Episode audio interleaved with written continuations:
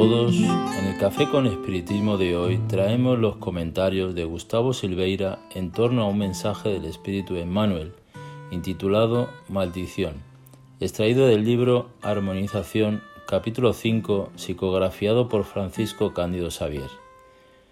El mensaje nos dice, pero el arcángel Miguel, cuando se enfrentaba al diablo y disputaba por el cuerpo de Moisés, no se atrevió a pronunciar ningún juicio de maldición contra él, pero dijo, El Señor te reprenda. Epístola de Judas capítulo 1 versículo 9.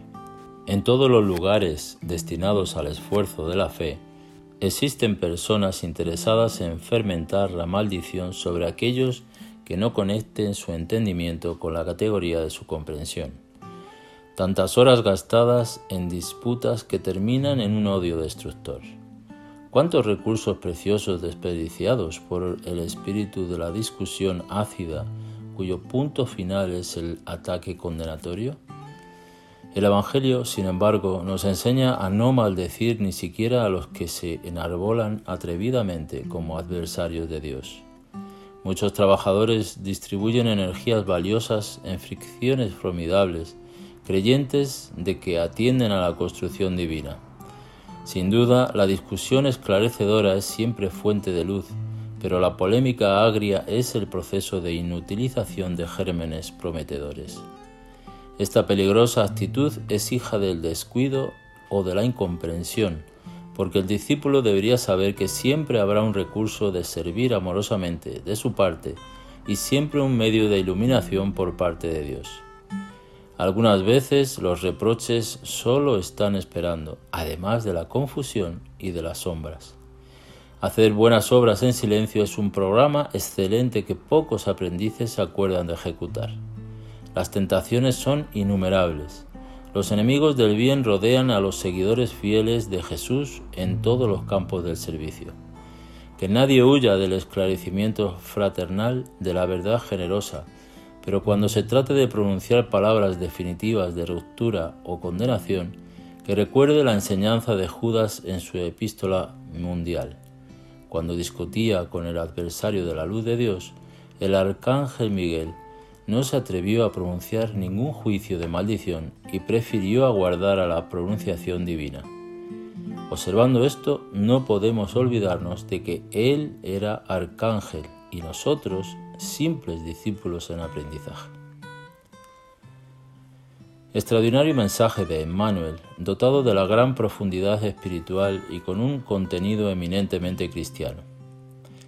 En el libro de los Espíritus, pregunta 932, Allan Kardec indaga, ¿por qué en el mundo los malvados ejercen por lo general mayor influencia que los buenos? Y los espíritus superiores contestan, por la debilidad de los buenos. Los malvados son intrigantes y audaces.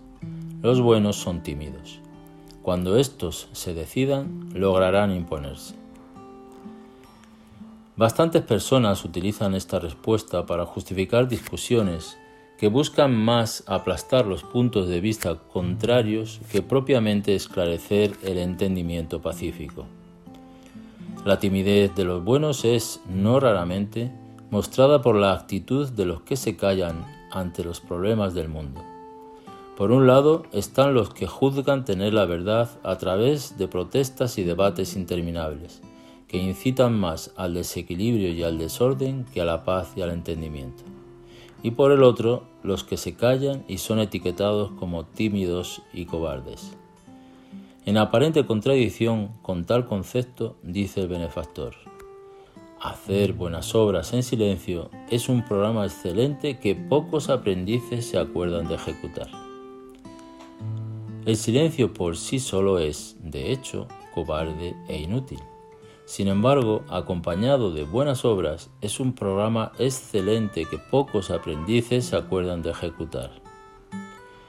En este sentido, es justo considerar que la timidez de los buenos es aquella que, por miedo, recelo o debilidad, practica el mal en vez de mantenerse en la conducta recta del servicio edificante. En la timidez de robar, porque todos roban, aunque sepa que estoy en un error. Es hablar mal, porque todos lo hacen, aunque sepa que estoy resaltando las cualidades del objetivo de la maledicencia. Es, en fin, hacer el mal, porque todos lo hacen, aunque perciba el error, pero al que cedo por debilidad, en vez de combatirlo, no con palabras y protestas, sino con acciones.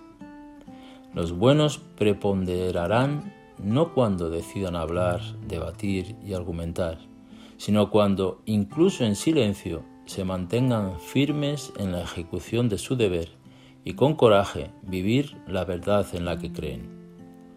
Si quieres combatir el mal, mantente en la conducta recta y en el servicio al prójimo. Tal vez no corrijas al mundo, pero estarás cumpliendo con tu deber y tu papel, corrigiéndote a ti mismo. Aguardemos la pronunciación de la palabra divina, no de forma pasiva, sino activa, actuando y sintiendo en el bien, así como lo hizo el arcángel Miguel y como bien nos recuerda Emmanuel. No podemos olvidarnos que Él era arcángel y nosotros simples discípulos en aprendizaje. Mucha paz y hasta el próximo episodio de Café con Espiritismo.